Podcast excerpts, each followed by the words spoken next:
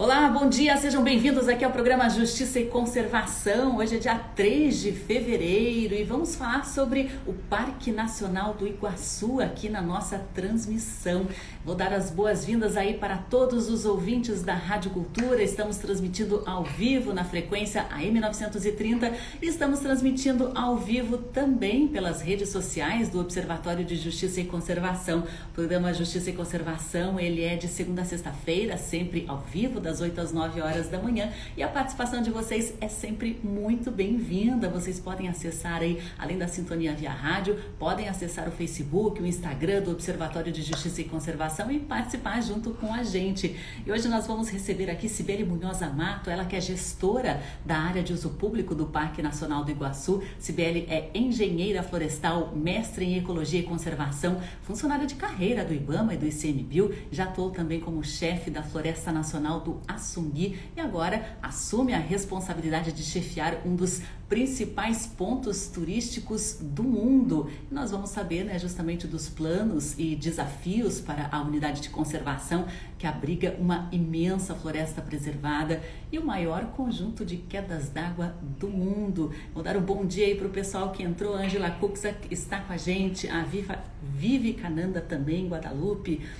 Mara Marilúcia também está com a gente, o Reginaldo lá da SPVS. Pessoal, sejam muito bem-vindos, né? A Sibeli vai conversar com a gente por telefone hoje, mas não tem problema porque também eu separei muitas imagens para quem está acompanhando aqui pelas redes sociais do Observatório e a Sibeli já está na linha com a gente. Bom dia, Sibeli, tudo bem? Bom dia, Sandra, tudo bem? Tudo bem? É, bom dia para você, para todos os ouvintes e para todos esses amigos que você já citou aí, muita gente conhecida. É, o pessoal está entrando aqui, a Débora Livella também, o Rafael Sovani está com a gente. Então vamos começar então a conversar com a Cibele Munhoz Amato. Cibele, você acaba de assumir aí como chefe né, do Parque Nacional do Iguaçu e é um desafio e tanto devido ao porte e à importância dessa unidade. Com certeza, com certeza. É um mega desafio, mas é, complementando um pouquinho a apresentação que você fez, muitas dessas pessoas que você citou fizeram parte até da história né, da minha carreira. Então, além da Floresta Nacional do Assungui, eu também já atuei como chefe do Parque Nacional do Superagui, do Parque Nacional de Guaricana. E, e essas experiências com certeza vão colaborar agora nesse momento. Muito bacana. E o, o, parque acaba de ter também aprovado o novo plano de uso público, né, Sibeli? Eu queria que você comentasse um pouquinho a respeito desse documento e como que está também o processo de aplicação dele. Uhum. É, depois do, de, desse período, a gente pode dizer que acabou de, de, aprovar, mas já foi no início do ano passado, né, Sandra? É, sim, é, a gente elaborou o plano de uso público. É, ele foi definido como prioridade, inclusive porque esse ano vai ser é, lançado o edital da nova licitação de, né, do grande contrato que né, do, do maior contrato que a gente tem aqui de concessão então a ideia foi que a gente já tivesse essas diretrizes definidas para que esse novo contrato conseguisse inclusive ajudar a implementar muitas dessas ações. Algumas cabem, algumas não cabem, mas muitas delas é, vão poder uh, ser executadas por meio disso, né? Então ele já está sendo modelado muito em função desse documento. E outras ah, que não, né, não, não, não deram certo de encaixar, eles, até por seu caráter, às vezes um pouco diferenciado, elas vão ser executadas por outras maneiras e a gente já conta com vários parceiros para a execução dessa, dessas outras ações. É, é importante frisar, né, Sibeli, que esse plano, esse plano de uso público envolveu toda a sociedade, né? Envolveu aí o pessoal que trabalha, envolveu a comunidade no entorno, envolveu também a opinião dos turistas, envolveu também uma grande equipe da área técnica, né, Sibeli? Eu queria que saber, que saber aí o, o que, que vai mudar a partir de agora, porque o Parque Nacional do Iguaçu ele já era um sucesso, né? Até pela administração anterior, até pelo, pelo próprio potencial turístico que tinha de exploração, né, Sibeli? E a partir de agora, é, o que, que vai mudar, o que, que vai ampliar? Eu vi aí que há uma intenção de exploração de, de áreas ao redor, de exploração de outras atividades, de valorização também de atividades que já existiam, né, Sibeli? E a partir de agora, aí, o que, que a gente vai ter de, de acréscimo, né, para agregar ainda mais a esse ponto? É, então, é, você já falou muito das coisas. Uh, é importante a gente sempre, sempre, frisar, né, Sandra, que, que o Parque Nacional, uma das, uma das principais estratégias que ele tem também para fazer a sua conservação é a, a questão da visitação e do uso público. Então, a gente não pode desfazer, é, não pode deixar de lado é, é, essa estratégia que ela é muito importante. O Iguaçu é um exemplo claro disso. Então, é, sempre melhorar nesse sentido é, é, essencial. O que, que aconteceu? O parque até em função do seu caráter de, né, temos aqui o presente das cataratas, que é icônico, ele sempre focou muito nessa região. Já houveram, claro, iniciativas para desenvolvimento nos outros em, em outros locais, mas eu, eu, acredito até que em função de perfil de público, é, questões da própria evolução da gente até como turista, né? A questão do turismo de natureza é uma questão que tem avançado muito. Então eu costumo dizer que é, já houveram ideias muito visionárias, talvez o público não estava pronto. Mas é, nos últimos anos existe sim uma demanda, existe um, uma, um pedido claro de que essas e, e, pedido eu falo assim né dos próprios municípios do entorno para que a gente desenvolva esses outros potenciais e que são inúmeros né a região uh, que a gente chama das ilhas do Rio Iguaçu, né, que são acima da das, das, cataratas, elas têm um potencial imenso de, de, de desenvolvimento, que, que pega principalmente os municípios de Capanema, de Capitão Leone das Marques, são maravilhosos, com outros tipos de, de atividades, um perfil completamente diferente. Fora isso, tem a questão também de que o turista que já vem para as cataratas, ele, ele pede muito a diversificação que ele pode fazer aqui. Então, tentando atender esses desejos e depois de várias oficinas, alguns eventos bastante interessantes, a gente construiu esse plano a inúmeras mãos, né? Muita gente participou disso. É muito interessante, né, Sibeli, porque já existe uma grande variedade de possibilidades de passeios aí para quem visita o Parque Nacional do Iguaçu. Tem as próprias cataratas, né? Tem o Parque das Aves, tem o turismo gastronômico, tem a, a usina de Itaipu, né? Mas a, o potencial é praticamente infinito e como elencar, né? E como é, conciliar isso também com a conservação, com a preservação dessa floresta que é tão importante. Certeza. É, uh, eu costumo dizer, né, Sandra, que, que em termos estratégicos, nossos não é segredo, né? Nossos os recursos de qualquer organização sempre são limitados. Então a gente tem que, que aproveitar muito bem nossos esforços e focar muito no que realmente traz diferença, que agrega valor. É, e nesse sentido, o parque é, a princípio, a gente pode falar em, em três ou quatro grandes áreas, que é a questão da proteção, que é essencial, né? A gente não tem como uh, deixar disso, ainda que, que, que necessite também ter um esforço de inteligência nessas, nessas ações, e acho que o parque também sempre foi exemplo nesse sentido. A questão da visitação, e que, como tudo na vida tem tem seus dois lados, né? A, a, a, o lado A e o lado B, o lado bom e o lado ruim. Então, uma coisa que nós precisamos sim melhorar é a questão uh, do monitoramento, né? Para a gente sair das inferências de quanto impacto essa visitação provoca ou não provoca, para conseguir pesar isso e, e, e regulamentar e ordenar melhor. A questão da educação ambiental, que tem que para a gente é muito importante aqui até para aproximar as, a, a sociedade local, isso é uma estratégia fantástica, né? E a gente não precisa pensar só na educação formal, mas também na informal, com outros grupos e outros interessados. E, a quarto, e o quarto pilar que é a pesquisa, né? O parque é um mega laboratório, ele, além de gerar né, o potencial de geração de tecnologia, ele é um local de fácil acesso, é um local que tem muito potencial, só de universidade aqui perto. É, são várias, uh, sem falar no interesse, acho que do mundo inteiro. E, e, a pesquisa, queira ou não, ela, ela traz engajamento, né? Acho que é uma.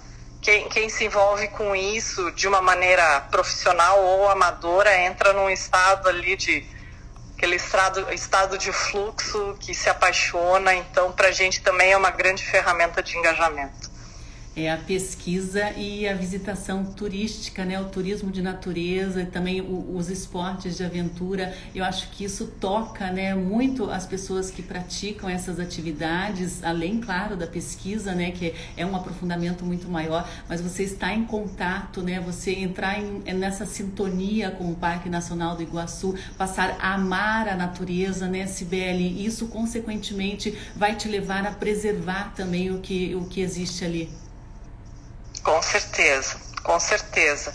É, enfim, acho que não há o que discutir, né? Ou a gente engaja a sociedade, ou a gente inocula o vírusinho da conservação em todas as pessoas, ou a gente né, não, não tem solução. Não, não dá para.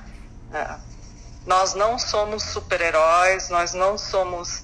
A gente não se basta, né? Estou falando a gente assim que, né, nós que trabalhamos com conservação. Então, assim, a gente precisa trazer as pessoas para junto, respeitando né, as diferenças de pensamento, mas tentando mostrar também esse ponto né, que, que, que é essencial para a vida de todo mundo. Eu queria até chamar aqui algumas participações que entraram na nossa transmissão, né? O, o Sobone Aves está falando a respeito da trilha do Poço Preto, né? Que é um dos melhores lugares para birdwatching dentro do parque para observação de aves, né? O André Toczek está comentando aqui que seria interessante a abertura de alguma trilha no extremo norte do parque para visitar os remanescentes de florestas de araucárias da unidade de conservação. Existe um plano de abertura de alguma trilha no extremo norte do parque, Sibeli? Como que que vocês estudaram aí, aí dentro do novo plano de uso público? Sim, sim. É, primeiro que a gente já tem uma base lá em, em céu azul, né?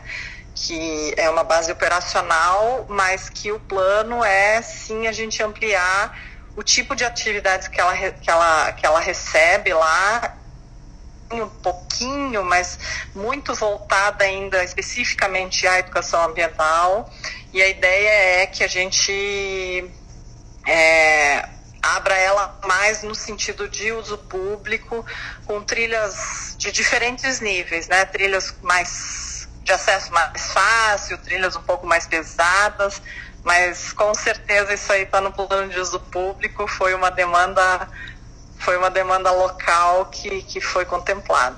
Muito bacana. E a Angela Cuxac aqui da Rede Pro Unidades de Conservação, né, tá falando aqui, Sibeli. Ver a Sibeli falando com tanta visão e propriedade sobre o tema coloca um sorriso no rosto de quem trabalha pela biodiversidade. Ela diz aqui orgulho. Sibeli, acho que aí a sua indicação, né, a sua nomeação como chefe do Parque Nacional do Iguaçu foi um, um grande alívio, né, para quem trabalha com a biodiversidade, trabalha na área de pesquisa, trabalha também com conservação ambiental. E, e diversos outros setores também, ah, inclusive foi um, um, muito bem vista a sua indicação pelo pessoal do turismo aí da região, é, justamente por você fazer parte já, né, ter uma carreira construída dentro da conservação. Você comentou aí que passou por muitos lugares, a gente falou aqui IBAMA, é, falou ICMBio, falou SPVS também, algumas outras, alguns outros parques nacionais em que você atuou, né, SBL, você já tem uma trajetória muito consolidada e transmite uma confiança muito boa, né, e, e, e você esperava essa nomeação? Já era algo que tinha sido antecipado a você?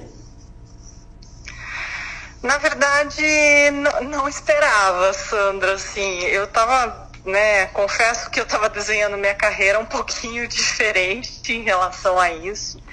É, mas recebi muito bem o convite, né? Porque queira ou não é o reconhecimento uh, por um trabalho feito e, e, eu sou muito feliz por poder contar, né, com, com todo esse apoio que, que você aí de setores hum, que, que, a princípio parecem tão diferentes, mas que tem tudo a ver, né? Que é a conservação da natureza, do turismo. E contei com apoio com, né, de, de, várias outras pessoas, assim, e, e, e setores também. É, Para mim foi, né, é, é muito lisonjeiro isso e, e ao mesmo tempo que eu fico muito feliz, isso traz embutido um grande desafio também, né, em relação às expectativas. Então, é, é, é, um trabalho árduo, né? A gente tem grandes referências aqui no parque também. O parque sempre foi referência e, e sempre que a gente parte de um patamar alto, é, é, mais difícil incrementar. Mas vamos lá e estou contando com todo, todo esse público, com todo mundo que está ouvindo aí para a gente conseguir cumprir esse trabalho. Só eu não vou conseguir, não. Preciso todo mundo. É, e só para a gente ter algumas curiosidades, alguns dados a mais aqui a respeito do Parque Nacional do Iguaçu, né? ele foi criado por decreto presidencial em janeiro de 1939, é um dos mais importantes parques do Brasil, tanto pela importância biológica quanto pelo turismo. E em 2019, por exemplo, né, em um ano que era de uma visitação normal, né, ainda não estávamos em situação de pandemia, é, o parque recebeu mais de 2 milhões de visitantes de todo todos os continentes, com potencial e tendência de alta na visitação, né? Se a gente não tivesse tido essa, essa volta para trás aí durante a época de, de quarentena. E a área do parque, né, Sibeli, ela tem cerca de 185 mil hectares de Mata Atlântica, é o maior e mais importante remanescente de floresta subtropical da região sul do Brasil e abriga uma rica biodiversidade, né? Espécies ameaçadas, magníficas paisagens compostas ali também pelo rio Iguaçu, pela própria floresta e também pelas grandiosas cataratas. E a gente tem também, né, dentro dessa área de, de floresta, né, Sibeli, um assunto até que o Carlos Ferreira trouxe aqui pra gente que acho que não tem como a gente fugir dele, que é a Estrada do Colono, né? Carlos está perguntando aqui se existe alguma, é, é, algum plano contra a abertura é, da possibilidade né, de uma reabertura da Estrada do Colono, que corta aí o Parque Nacional do Iguaçu. Como que está esse impasse atualmente, Sibeli? Qual é a sua posição também como atual gestora, atual chefe do parque? Sempre é a pergunta que não quer calar, né, Sandra?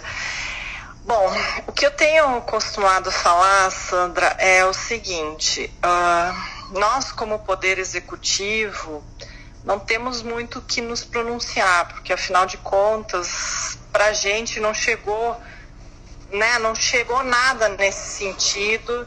Uh, não existe nenhuma diretriz, imagino que não haja diretriz, inclusive porque não existe um fato é, motivador nesse sentido. A, a gente sabe que, que tem projetos tramitando na Câmara, mas como servidora né, federal, não, é, não há como é, haver pronunciamento nesse sentido enquanto não existe é um fato motivador. Então, assim, o que eu tenho a falar para o público é que não existe diretriz nesse sentido, a gente acompanha o que está acontecendo e muito provavelmente haja pronunciamento quando for o momento, né? Uh, eu acho que é isso que tem para falar. É, ainda não há nada muito claro, né? O Supremo Tribunal Federal colocou uma pedra nesse assunto, mas existem projetos de lei tramitando na Câmara, na Câmara Federal, né, para é, criação de um tipo de estrada parque, né, que seria uma manobra aí para a reabertura da estrada do Colono. Então, por enquanto está está meio parado, suspenso, aí até porque a Câmara Federal, o Congresso está com outras prioridades né, nas eleições que estão rolando essa semana, e eleições que foram bastante complexas também, né, Sibeli? Mas enfim, né, voltando aqui à nossa área de preservação, Exatamente. eu estou mostrando aqui algumas imagens de, de aves, de felinos também que foram flagradas ali, inclusive existe um trabalho de reintrodução ali de algumas espécies, né, Sibeli? A fauna aí do parque já é uma atração à parte né? Inclusive do ponto de vista turístico, do ponto de vista é, é, de pesquisa científica também, né, Sibeli? Sim. É... Nessa época de pandemia foi bem interessante, né, Sandra? É, a gente teve. Oi, Sandra? Tô ouvindo, tô ouvindo. Alô? Tô aqui. Tá me ouvindo? Achei que tinha caído.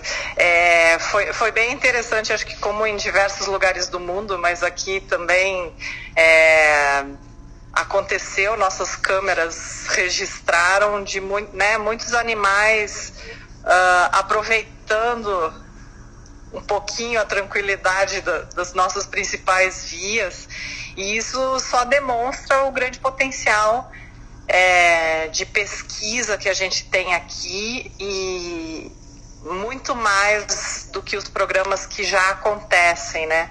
Então, é, isso é inegável. E uh, em termos de turismo, é, tem acontecido um fato bem interessante. As pessoas uh, agora vêm ao parque com expectativa de ter a oportunidade de, de cruzar com algum bicho, né? Então eu brinco, ah, o safari na rodovia ali. Ah, o pessoal vem nos ônibus querendo ter o, o privilégio de ver alguma coisa, às vezes alguns são, né, acertam na loteria, conseguem ver até onça, mas tem sido muito comum que pelo menos algum bichinho as pessoas consigam ver, né? Nem que seja um gavião, que seja alguma espécie mais abundante, mas é muito comum que os nossos turistas consigam ver felinos, que consigam ver uh, veados.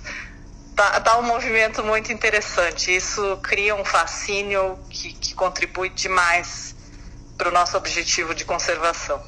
É esse, esse, essa contemplação de natureza, essa contemplação de animais em vida livre, além de ser uma experiência fantástica, né? É, é um tipo de uso do, do parque que já se consolidou até ali pelo vizinho, o parceiro Parque das Aves, né? O pessoal vem visitar, vem conhecer de perto e também essa possibilidade de visitar essas áreas tão preservadas, a gente acaba se surpreendendo, né? Com algum, alguns animais, alguns insetos diferentes, alguns pássaros e é essa atividade também de observação, por exemplo, de pássaros, né, é, é muito lucrativa, né, Sibeli? A gente vê aí pelo mundo que movimenta bilhões, né? Tem é, pessoas especializadas nisso, de guias a observadores. Isso é uma atividade bastante interessante. Isso está previsto aí no novo plano de uso público e já acontece de certa forma, né? Ele acontece mas ele acontece ainda de maneira bastante incipiente, Sandra. É, a gente precisa muito potencializar, é uma atividade que, que é, tem crescido muito né, em termos de tendência de, de turismo, de turismo de natureza. É, é uma atividade que agrega muito valor econômico, porque realmente existem apaixonados é, que viajam o mundo para ver aves diferentes e, e a gente já está trabalhando em cima disso uh, é, em duas frentes, né? A gente está querendo, está querendo não, já estamos trabalhando na questão de qualificação dos guias, que são nosso né, melhor meio de interpretação é, do nosso patrimônio tanto natural quanto histórico aqui do parque, então já tem algumas iniciativas, mas a gente está consolidando um programa nesse sentido e para isso também vai ser lançado um edital de credenciamento.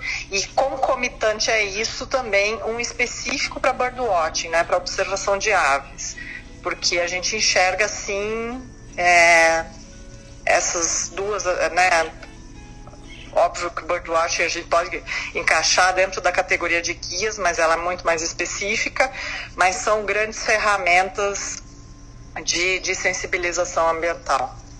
É, eu estou colocando até algumas imagens aqui do Parque das Aves. Acho que não se enquadra muito bem aí no, na observação de aves, que acho que a, o birdwatching é mais animais em vida livre mesmo. O refúgio aqui do Parque Isso. das Aves, eles são animais já para acostumados né, com uma certa exposição, né, Sibeli? Como é que a gente diferencia, Isso. por exemplo, essa atividade aí do Parque das Aves do, do birdwatching raiz mesmo? Ah, eu acho que nós o, o Parque das Aves ele tem uma atuação complementar à nossa, né, em termos educativos, assim. Óbvio que isso é uma questão extremamente técnica, né, relacionada à conservação em situ e conservação ex situ, mas aqui a gente promove essa esse contato mais natural, a, a gente mexe mais com com essa questão da expectativa né, do visitante, de, de conseguir ver alguma coisa, de, de estar procurando, então tem essa coisa um pouco do suspense. E o Parque das Aves ele traz essa, essa experiência mais direta, né, da gente ter o contato com espécies que, que talvez nunca tivéssemos a oportunidade de ter, e ele traz embutido também uma mensagem uh, de toda né? ele trabalha muito o contexto das ameaças, agora que o Parque das Aves mudou mais para essa abordagem, né, uh, há, algum tempo já, de focar mais no, nas aves da Mata Atlântica, é, ele traz mais essa abordagem do ecossistema e da ameaça ao ecossistema, de quais são as ameaças a essas espécies. É, o nosso trabalho é muito próximo e é totalmente complementar, né? É, são perfis diferentes, né? O, o, observador de aves ele quer uma experiência diferente, mas nenhuma anula a outra, né? Tenho, tenho muita certeza que, que, que possivelmente, quase provavelmente, os visitantes eles fazem as duas atividades. É muito legal, né? Muito bacana. Eu tô, mostrei algumas imagens aqui do Parque das Aves, também uma soltura de um pássaro aí, né? Até o André Toxek contou aqui uma curiosidade a respeito do do Parque Nacional do Iguaçu, né, que a região foi visitada por Santos Dumont antes da criação da unidade de conservação e o parque ele é cercado, né, de histórias, é, é, de curiosidades, né, Sibeli, é um, é um lugar tão rico e que faz uma, uma, uma parte tão importante da história também brasileira, né, Sibeli? Sim, o parque o parque foi uma das âncoras da, do desenvolvimento regional, né, Sandra? Assim, se você pensar que no início do século que havia aqui era a visitação nas e uma base do exército, é, o parque faz parte do, do, nascimento da região. Então, é muito interessante toda essa questão histórica. A gente precisa sim dar um olhar especial para essa questão, valorizar um pouco. Existem várias iniciativas com diversos atores para que a gente resgate isso, né? Isso não é de agora, já, já houveram outras iniciativas, mas a gente precisa sim dar um olhar especial para isso. Para você ter uma ideia, aqui no centro de Foz do Iguaçu, no centro, né? É, para quem conhece aqui, fica significativamente distante. Tem um local que atualmente é uh, uma se eu não me engano, é um clube da, do, do, dos, do pessoal da aeronáutica, é, que eles chamam de GRESF, né?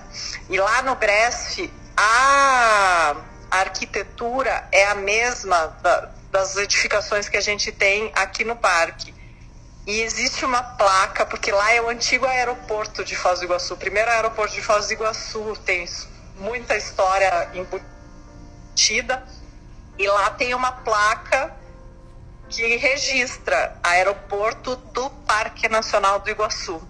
Ou seja, né, toda a infraestrutura que existe na região, ela foi pensada para atender o parque. Isso é quem dera, né, se a gente tivesse muitas unidades de conservação que tivessem essa história, com certeza a gente estaria num outro patamar.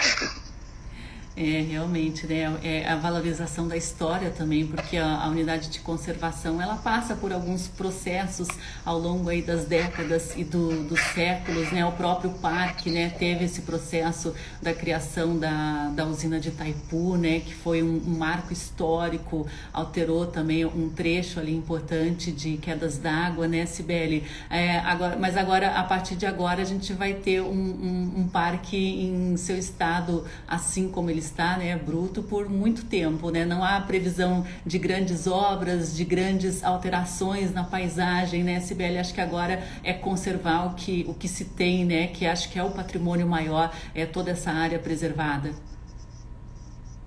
Essa não, não há o que discutir a importância dessa área, né, Sandro? É só olhar o mapa, fica muito é muito evidente a importância do Parque Nacional do Iguaçu, é o grande remanescente da floresta estacional de interior, né?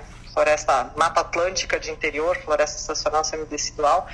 Então, mas acho que também é, cada vez mais tem, tem, tem sido senso comum isso e ainda que haja muita gente para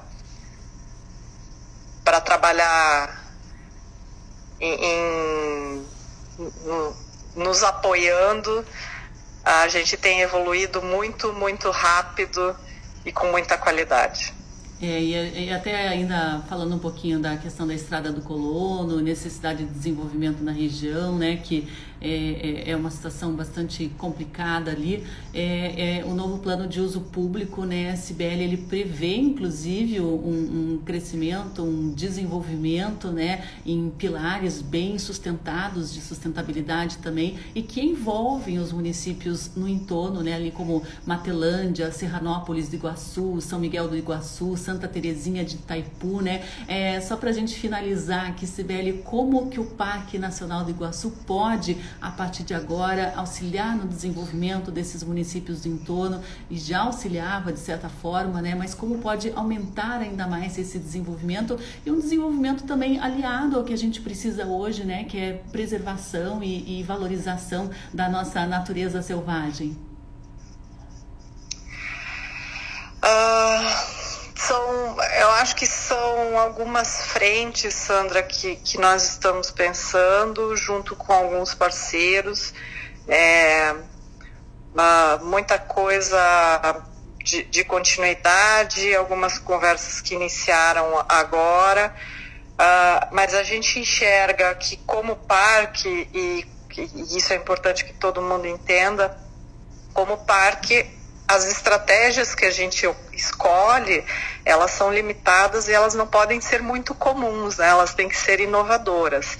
Então, assim, não, a gente tem muita experiência em usar a, o uso público como uma ferramenta de desenvolvimento, né, a visitação, o turismo, como ferramenta de desenvolvimento, e essas áreas a gente tem muito potencial mas tem uma sementinha que está nascendo, inclusive, de pensar a própria pesquisa ajudando esses municípios a se desenvolverem. Assim, não tenho muita coisa a aprofundar ainda, né? São, é uma, uma questão muito nova que está começando a se desenhar, é, mas pode ser que seja uma solução.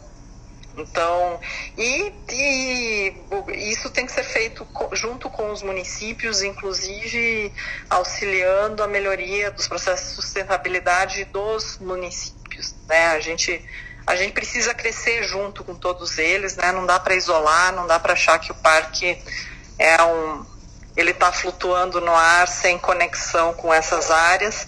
É, precisamos estar tá juntos. É, até a Birgit comenta aqui, né? 53 anos atrás, minha avó em visita ao Brasil foi visitar o parque, tá no sangue da família, muito legal, né? Eu acho que todo mundo tem uma história aí, né? Um, um pessoal relacionado ao Parque Nacional do, do, Iguaçu. Quem conseguiu, né? Quem não conseguiu, vá, porque é um lugar sensacional. A SPVS está perguntando aqui, Sibeli, é, que perspectivas existe para consolidar o entorno do Parque Nacional como é, destino turístico? Toda, né, perspectivas e expectativas.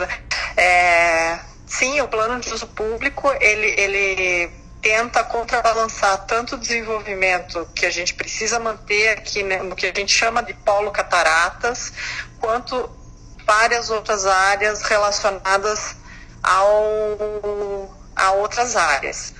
É, o plano de uso público ele aborda muito as questões internas de desenvolvimento interno, mas existem sim iniciativas com diversos parceiros e que eu nem vou começar a citar aqui quem, porque são tantos que eu vou, vou acabar com muita gente, é, para desenvolvimento local, que o parque, o potencial dele ele tem seu potencial interno, mas existe sim muito potencial externo em áreas que não estão dentro do parque e que, que, que podem ser integradas, podem fazer parte de circuitos e que precisam ser desenvolvidas até para dar suporte e viabilidade ao que a gente está pensando para dentro. E a gente vê também que, que o turismo envolvendo a natureza, a própria maratona das cataratas, né, envolve é, muito dinheiro, muito investimento, traz muitos turistas é, e, e, atletas de qualidade que, que gastam, né, passam mais de um dia nessa, nessa permanência, aumentam também o que vocês chamam de ticket médio, né, que é aquele valor que se gasta por dia. E, e esses esportes também podem envolver esses municípios do entorno, além, claro, da pesquisa, porque isso envolve também também né, uma estrutura nas, nos municípios, é, treinamentos, guias, locação de equipamentos, né? É muita coisa envolvida também no turismo de natureza, nessa produção por meio de, de turismo também, né, Sibeli? Com certeza, com certeza. É, é isso, né, Sandra? É, é muita, muita coisa para ser feita ainda, uh, mas uh, a gente precisa ter uma, uma, uma visão do que, de qual que é o parque que a gente imagina daqui três anos, daqui cinco anos, daqui dez anos, daqui trinta anos, daqui cem anos. E, e caminhando nesse sentido, né? É. Não, não, não tem dúvida de que a, a, a sociedade está mais perto da natureza, é uma tendência mundial. É, a, a, professora Márcia Marques, da Universidade Federal do Paraná, ela, ela até pergunta de que forma envolver a pesquisa na região e ela te deseja aí um ótimo trabalho. Mas, é, Cibele Amato, não sei como é que está teu tempo, acho que a gente já extrapolou um pouquinho do, do nosso tempo combinado aqui. Você tem tempo para responder mais algumas perguntas? Prefere que eu te envie é, separadamente para você responder individualmente? Qual, como que você está aí no teu horário também, né? Que eu não quero atrapalhar a tua rotina. É, tô um pouquinho complicado aqui, Sandra, porque realmente já tem agenda na sequência, o pessoal já está me esperando ali.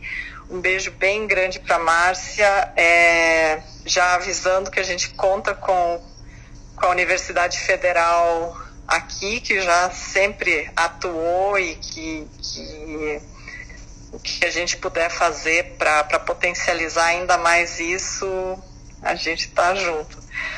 Bacana, Sibeli. Desculpa aí a gente ter atrapalhado, né? O pessoal tá te desejando sucesso aí. Eu vou te liberar porque não deve ser fácil, né? A quantidade de compromisso e a responsabilidade. Muito obrigada pelas suas informações e a gente mantém, mantém o contato. Qualquer coisa, o Observatório de Justiça e Conservação está aqui à disposição, tá bom, Sibeli Amato? Até a próxima. Muito. Muito obrigada, Sandra. Obrigada pela oportunidade. E beijos e abraços a todos que estão ouvindo é, muita saudade de muita gente aí. É, obrigada, Sibeli. Até mais. Ótimo trabalho. É, pessoal, peço desculpas aí que tem algumas perguntas que a gente não conseguiu repassar a Sibeli, mas me comprometo depois a repassar aí por, por mensagem para ela e na medida do possível e da disponibilidade ela vai respondendo para a gente, tá bom? Eu agradeço muito a participação de todos, né? Acho que esse local, ele mora no coração aí de todos os brasileiros e acho que em diversos continentes, né? Ele encanta moradores do mundo inteiro e acho que a gente precisa aí de um, pessoas capacitadas, assim como Sibeli Amato, que é uma funcionária de carreira, né? Já de, desde o ano de 2002 já atua na área de ecologia e conservação e agora ela tem esse desafio aí de assumir o Parque Nacional do Iguaçu, né, já com um novo plano de uso público aprovado, em processo já de abertura de editais para algumas atividades, alguns, alguns trabalhos que estão previstos trabalhos inclusive que foram é, estratégias que foram desenvolvidas com toda a comunidade envolvida no Parque Nacional do Iguaçu, né? A gente tem aí o pessoal da pesquisa, o pessoal do turismo, o pessoal do, da, dos municípios do entorno também. Acho que foi um trabalho bastante completo, muito bem discutido, né? Por meio de audiências também. Acho que tem tudo para dar certo e a gente espera que seja aplicado da melhor forma possível, né? A gente tem aí essa área de 185 mil hectares de floresta dentro da unidade de conservação, né? É a maior e mais importante remanescente de floresta subtropical aqui da região sul do Brasil e está abrigando uma rica biodiversidade, né? Temos animais de diversos portes, de diversos tipos, de diversas espécies, né? A pesquisa científica tem trabalhado intensamente para catalogar e identificar todas essas espécies presentes na unidade de conservação, né? Além, claro, das paisagens magníficas. A catarata, as cataratas de Iguaçu são a maior queda d'água do mundo, né? E cercada ali por essa região de floresta é algo assim que realmente enche os olhos. Esses aspectos todos, né? Eles justificaram o reconhecimento em 1986 pela Organização das Nações Unidas, a ONU, né? Por meio da UNESCO como sítio do patrimônio natural mundial. Então, o Parque Nacional do Iguaçu, a gente teve a oportunidade hoje aqui de conversar com a nova chefe, a Cibele Munhoz Amato, e ela trouxe um pouquinho aí das perspectivas para a nova gestão. Pessoal, a gente vai encerrando aqui hoje o programa Justiça e Conservação, né? O pessoal está desejando sucesso aí a Cibele, o pessoal da SPVS, a Birgit também, né? Algumas perguntas aqui eu deixei para repassar para ela, porque ela tinha um compromisso aí logo na sequência da nossa entrevista, mas amanhã a gente volta a partir das 8 horas da manhã ao vivo. Deixo aqui o convite para você acompanhar também os nossos conteúdos exclusivos. A gente tem aí as redes sociais do Observatório, estamos é, no Instagram, no Facebook, no Twitter com muito conteúdo conteúdo exclusivo, conteúdo jornalístico e também muitas curiosidades a respeito do nosso patrimônio natural. O Observatório continua também com seu trabalho intenso né, de investigação, de combate à corrupção, de jornalismo investigativo. A gente tem feito aí diversas campanhas é, contra abusos, contra a corrupção no que se refere à área ambiental, né? também a falta de ação do poder público, que às vezes é tão nociva quanto a corrupção e quanto é, decisões equivocadas. Então a gente tem que estar sempre de olho aí para proteger. Tem muitos remanescentes aqui no sul do Brasil, os remanescentes de floresta com araucária precisam muito do nosso suporte, da nossa proteção, da nossa atenção, da atenção de toda a sociedade. E eu convido vocês também para conhecer um pouquinho mais do nosso site. Estamos aí como justiçaeco.com com.br Lá você encontra as edições do jornal Justiça e Conservação. Tem algumas imagens aqui ao fundo, né? São várias edições do jornal com conteúdos, reportagens, colunas, dicas também. Você pode fazer esse download gratuito no nosso site. Também tem acesso ali pelas nossas redes sociais. Tem novidades aí também nas nossas redes sociais, né? O Soboni está com a gente também. Ele está participando aí de uma coluna semanal, né? Sobre aves brasileiras, muitas aves raras, né? Aves incríveis e muitas vezes pouco conhecidas da população. Você tem a oportunidade de saber algumas curiosidades dessas aves também aí nas nossas redes sociais do Observatório de Justiça e Conservação. A Edlin Ribas está dando parabéns pela entrevista aqui. Obrigada, Edlin. Uma pena que a gente não conseguiu aí um contato visual né, com a Cibele, ela não tem as redes sociais e a gente acabou fazendo por telefone mesmo. Mas acho que as paisagens aí dessa região tão linda de Foz do Iguaçu, do Rio Iguaçu, das cataratas, eu acho que compensou essa ausência é, visual da Cibele, né? A SPVS também está dando parabéns aqui pelo programa. Muito obrigada. A SPVS sempre muito parceira, né? Sociedade de Pesquisa em Vida Selvagem e Educação Ambiental, que já atua aí há mais de 30 anos com conservação e com pesquisa. Muito obrigada pela, pelo reconhecimento e pela parceria. Eu vou deixando um abraço a todos aí, um abraço também aos ouvintes da Rádio Cultura, para quem quiser nos acompanhar via rádio, né? Nós estamos diariamente ao vivo das 8 às 9 horas da manhã. Ricardo Borges, parabéns aí pelo trabalho da Grande Reserva da Mata Atlântica, né? Pelos novos vídeos da fauna né? na Grande Reserva, vídeos incríveis, imagens sensacionais. Vocês que nos acompanham aqui também acessem aí arroba Grande Reserva da Mata Atlântica, tem muito material sensacional, coisas muito positivas sobre essa floresta incrível que ainda nos cerca e se Deus quiser vai continuar nos cercando, né? Muito obrigada a todos, um ótimo dia e a gente retorna amanhã às 8 horas da manhã, mas qualquer coisa estamos aí sempre atentos nas redes sociais. Se quiserem mandar uma mensagem, um alô, tiverem alguma dúvida, até alguma sugestão de pauta aqui para o nosso programa de entrevistado, né? A gente tem trazido o pessoal do Brasil inteiro e está sendo muito bacana. Inclusive, semana que vem teremos participações internacionais lá da Austrália. Mas eu adianto aí, fiquem atentos às nossas redes que a gente vai colocando a programação e atualizando diariamente. Um abraço a todos e até amanhã ao vivo. Até lá!